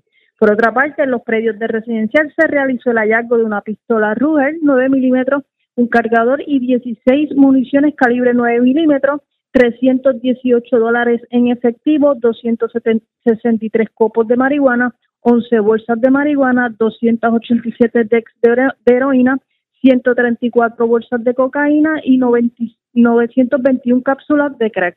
Este plan contó con la cooperación de la División de Arrestos de Utuado. Durante el día de hoy, agente adscrito a la División de Drogas Utuado consultarán el caso con el fiscal de turno para la posible erradicación de cargos correspondientes. Y pues más adelante estaremos ampliando la información. Y por otra parte, tenemos que agentes del negociado de la Policía de Puerto Rico adscritos a la División de Arrestos Utuado arrestaron en horas de la tarde de ayer a un hombre contra el cual pesaba una orden de arresto por desacato criminal expedida por el juez Juan Adame Ramos del Tribunal de Utuado con una fianza global de cinco mil dólares. En el lugar se arrestó a Dani Ortiz Torres, de 33 años y residente de Adjuntas, quien fue arrestado en los predios de residencial Alturas de Adjuntas, mientras los agentes de las divisiones de drogas y arrestos mutuos se encontraban realizando un plan de vigilancia y patrullaje preventivo debido a unos eventos suscitados en días previos. Durante la tarde de ayer, el imputado fue llevado ante el juez de turno para el diligenciamiento de la orden. Eso es todo lo que tenemos hasta el momento. Gracias por la información. Buenas tardes. Muy buenas tardes. Gracias, era Karen Martel, oficial de prensa de la policía en Utuado, de la zona de la montaña. Vamos al sur de Puerto Rico, señores. Cayeron un pescadito dos personas esto en el barrio Bélgica de Ponce. Aparentemente estaban realizando intercambio de moneda digital con una compañía cibernética, pero pues se, desaparecieron de las redes, los timaron con más de 7 mil dólares. Información con Irma de Groff, oficial de prensa de la policía en Ponce. Saludos, buenas tardes. Saludos, buenas tardes. Agentes del negociado de la Policía de Puerto Rico, adscritos al precinto Ponce Este, investigaron preliminarmente una querella de timo y estafa reportada en horas de la tarde de ayer lunes en el barrio Bélgica en Ponce. Según el informe, alegar perjudicado que durante el mes de noviembre del año en curso realizó un intercambio de moneda digital con una compañía cibernética por la cantidad de 7.675 dólares, la cual desapareció de las redes. Esta querella fue referida a la División de Propiedad y Fraude del Cuerpo de Investigaciones Criminales de Ponce para continuar con la investigación correspondiente. Gracias por la información. Buenas tardes. Saludos, buenas tardes. Era Irma de Gro, oficial de prensa de la policía en Ponce. Nos quedamos en temas judiciales porque el Departamento de Justicia, por conducto de la Oficina del Procurador General, acudió al Tribunal de Apelaciones para solicitar la revisión de la decisión del Tribunal de Primera Instancia de concederle el privilegio de sentencia suspendida a quien fuera el jefe de turismo del municipio de Barceloneta, el joven Carlos Julián Maldonado, quien fue hallado culpable de la muerte de la joven Natalie Nicole Ayala Rivera.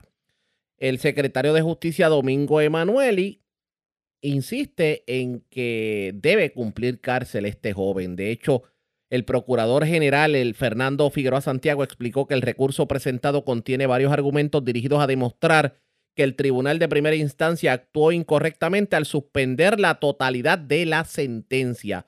Y resulta que el pasado 9 de noviembre la juez Neribel Durán del tribunal determinó que Carlos Julián Maldonado Dávila, encontrado culpable por el accidente que ocasionó la muerte de la joven deportista Natalia Nicolayala y las heridas a Carlos Adil Sosa Vigio, no cumplirá ni un día de cárcel y fue sentenciado a cumplir 10 años de sentencia suspendida. Como les había indicado, pues Maldonado Dávila, exdirector de la Oficina de Turismo del municipio de Barceloneta, fue hallado culpable el 11 de agosto del 2023 de los delitos que había sido acusado, que era ocasionar la muerte a una persona conduciendo negligentemente, ocasionar daño físico, según las disposiciones de la ley 22 de tránsito. Y según trascendió en la investigación del caso, los hechos ocurrieron el 5 de enero del 2022 cuando Ayala Rivera cambiaba una goma de su vehículo, asistida por Sosa Vigio, en la calle Calaf.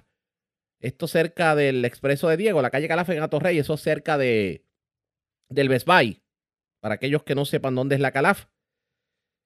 Y, y lo cierto fue que el caballero aparentemente no se dio cuenta, los embistió y no se detuvo a ofrecer ayuda ni brindó información sobre el suceso a las autoridades. Así las cosas, el Departamento de Justicia pues eh, está pidiendo al Tribunal de Apelaciones que pues de alguna manera deje sin efecto la sentencia de la juez Neris Beldurán y que entonces este joven pueda pagar con cárcel el delito por el cual fue declarado culpable.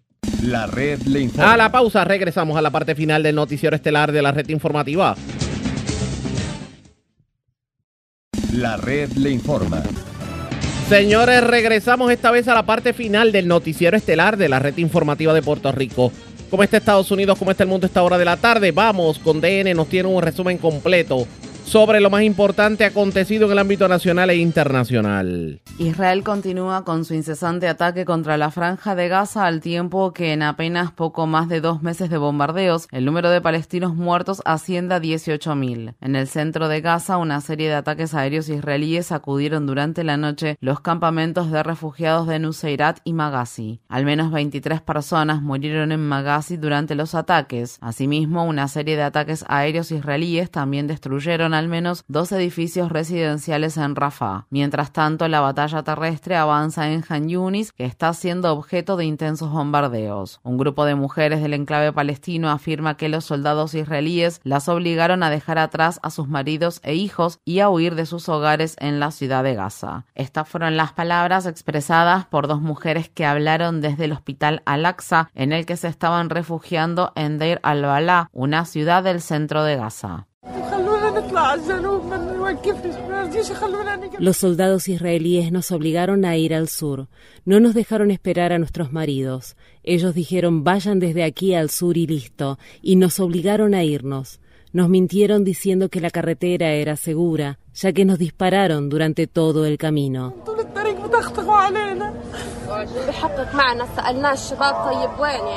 Le preguntamos al interrogador israelí dónde están nuestros parientes hombres. Él dijo, se han ido, no queda nadie. Preguntamos por los menores, dijo que todos se habían ido. Palestina ha desaparecido, Gaza ha desaparecido. El desplazamiento masivo de la población del enclave palestino, al igual que la guerra que se está librando en el sitiado territorio, han provocado un desastre de salud pública. El Programa Mundial de Alimentos de la ONU advierte que la mitad de la población de la franja, que asciende a más de 2 millones de personas, padece hambre y que 9 de cada 10 personas no pueden comer todos los días. Debido a la escasez de agua potable, la diarrea, las infecciones cutáneas, la hepatitis viral aguda y el sarampión se están multiplicando entre los habitantes de Gaza. En la mañana del lunes, la Organización Mundial de la Salud aprobó una resolución en la que se pide el ingreso inmediato de ayuda humanitaria y el fin de los combates en el territorio palestino. En los territorios ocupados de Cisjordania y Jerusalén, las calles y áreas comerciales, que por lo general son muy concurridas, están este lunes vacías debido a que se está llevando a cabo una huelga general en protesta por la situación que se vive en Gaza. Asimismo, este lunes se están llevando a cabo movilizaciones en todo el mundo, entre las que se incluyen marchas y llamamientos para que las personas se abstengan de comprar productos de las compañías que apoyan los ataques israelíes. Mientras tanto, una fuerza de mantenimiento de la paz de la ONU que opera en el Líbano advierte que la probabilidad de un conflicto más amplio es cada vez mayor debido a la escalada de violencia transfronteriza entre Israel y el grupo Hezbollah. La Asamblea General de la ONU celebrará este martes una sesión especial después de que Egipto y Mauritania invocaran la resolución 377 conocida como Unidos por la Paz. La medida se produjo en respuesta a que Estados Unidos vetó nuevamente el viernes una resolución del Consejo de Seguridad de la ONU que pedía un alto el fuego urgente en la franja de Gaza. La resolución 377 fue diseñada para ser implementada cuando el Consejo de Seguridad deja de cumplir con su responsabilidad primordial de mantener la paz y la seguridad internacionales. Tras el veto de Estados Unidos, el presidente turco Recep Tayyip Erdogan pidió el sábado la reforma del organismo de la ONU. Dado la situación tormentosa que enfrenta Gaza, creemos que esta estructura incapaz y disfuncional de las Naciones Unidas será cuestionada en todo el mundo. Miren, lo digo muy abiertamente, Nada puede seguir igual después de lo que está sucediendo en Gaza.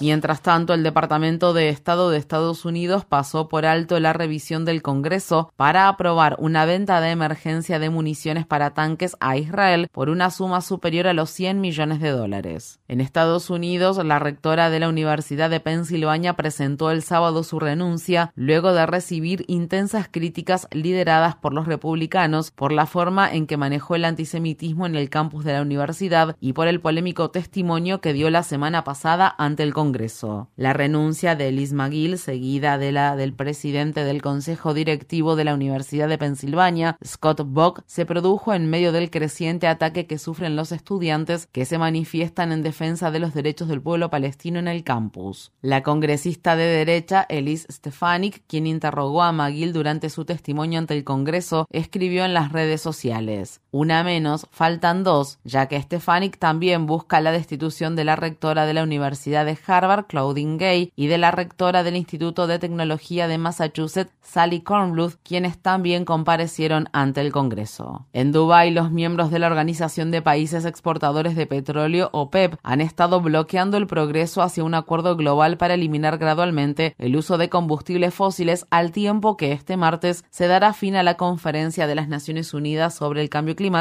denominada COP28. Encabezados por Arabia Saudí, los delegados de los países que conforman la OPEP, quienes reciben el respaldo de cabilderos de la industria del carbón, el petróleo y el gas, han rechazado todo aquel borrador que mencione la industria de los combustibles fósiles. Estas fueron las palabras expresadas por el senador demócrata del estado de Massachusetts, Ed Markey, cuando habló el domingo al margen de las negociaciones de la cumbre contra el cambio climático.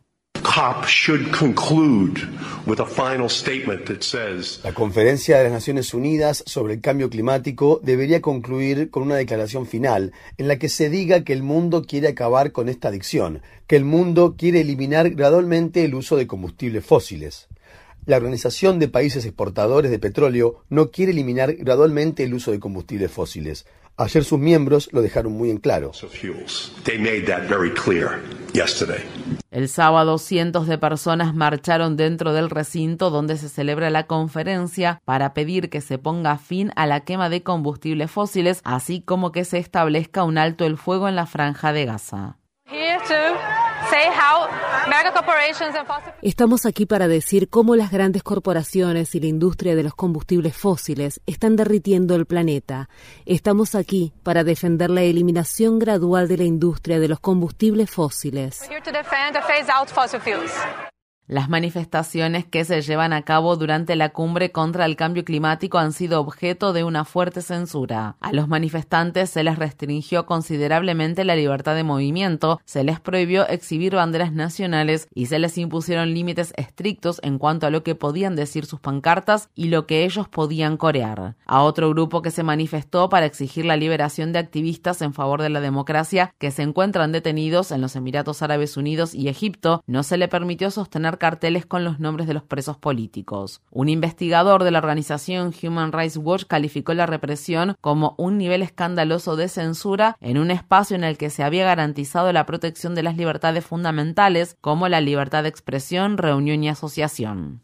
La Corte Suprema del Estado de Texas bloqueó temporalmente un fallo de un tribunal inferior que habría permitido a una mujer embarazada de 20 semanas acceder al aborto. El fiscal general de Texas, Ken Paxton, intervino para detener el procedimiento de emergencia y amenazó con procesar a cualquier proveedor de atención médica que le practique un aborto a Kate Cox, la mujer de 31 años que solicitó el procedimiento. Los médicos le han dicho a Cox que llevar a término el embarazo no viable podría afectar su fertilidad en el futuro. La abogada del Centro de Derechos Reproductivos, entidad que representa a Cox, afirma que incluso si la Corte Suprema de Texas permite que la orden del Tribunal Inferior se mantenga en vigor, la tardanza en el tratamiento podría significar que la demora en la justicia equivale a la denegación de justicia. Mientras tanto, una mujer embarazada del estado de Kentucky ha presentado una demanda por la prohibición casi total del aborto que rige en su estado. La demanda argumenta que la prohibición viola la constitución de Kentucky. Asimismo, la mujer también ha solicitado el estatus de demanda colectiva para que cualquier resultado positivo pueda ser aplicado a todas las personas embarazadas de Kentucky que necesiten o quieran abortar. Estas fueron las palabras expresadas por la directora de la Organización de Planificación Familiar Planet Parenthood en Kentucky, Rebecca Gibron, quien también es demandante en el caso. In America, every eight hours, a woman dies. En Estados Unidos, cada ocho horas muere una mujer por complicaciones relacionadas con el embarazo, y la evidencia establece la prohibición del aborto como un factor clave que impulsa el aumento de las tasas de mortalidad materna e infantil. Trágicamente, Kentucky tiene una de las tasas de mortalidad materna más altas de este país.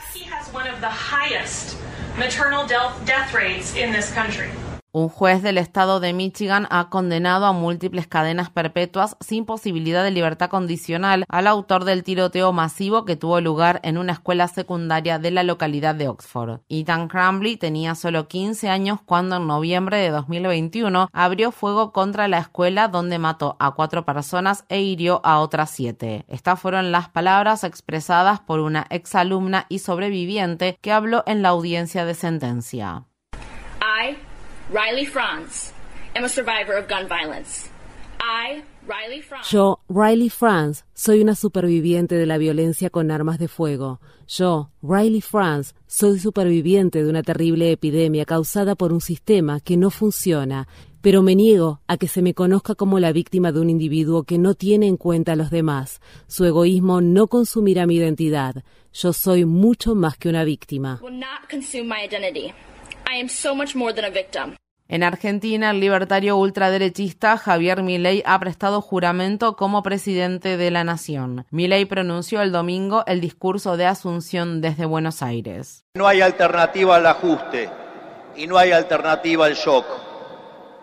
Naturalmente eso impactará de modo negativo sobre el nivel de actividad, el empleo, los salarios reales, la cantidad de pobres e indigentes. Javier Milei niega la crisis generada por el cambio climático y ha propuesto prohibir el aborto y reducir las restricciones a la tenencia de armas de fuego. Asimismo, se ha comprometido a cerrar el Banco Central de la República Argentina y reemplazar la moneda del país por el dólar estadounidense. Los hijos del activista por los derechos humanos iraní Narges Mohammadi, quien se encuentra encarcelada, recibieron el Premio Nobel de la Paz en nombre de su madre en una ceremonia que se celebró el domingo en la ciudad noruega de Oslo. Los gemelos Kiana y Ali Ramani, de 17 años y residentes en Francia, leyeron el discurso que su madre logró enviar a escondidas desde la prisión de Evin, la cual se encuentra ubicada en la ciudad de Teherán. Estas fueron las palabras expresadas por Ali. La realidad et que le régime de la realidad es que el régimen de la República Islámica se encuentra en su nivel más bajo de legitimidad y respaldo popular.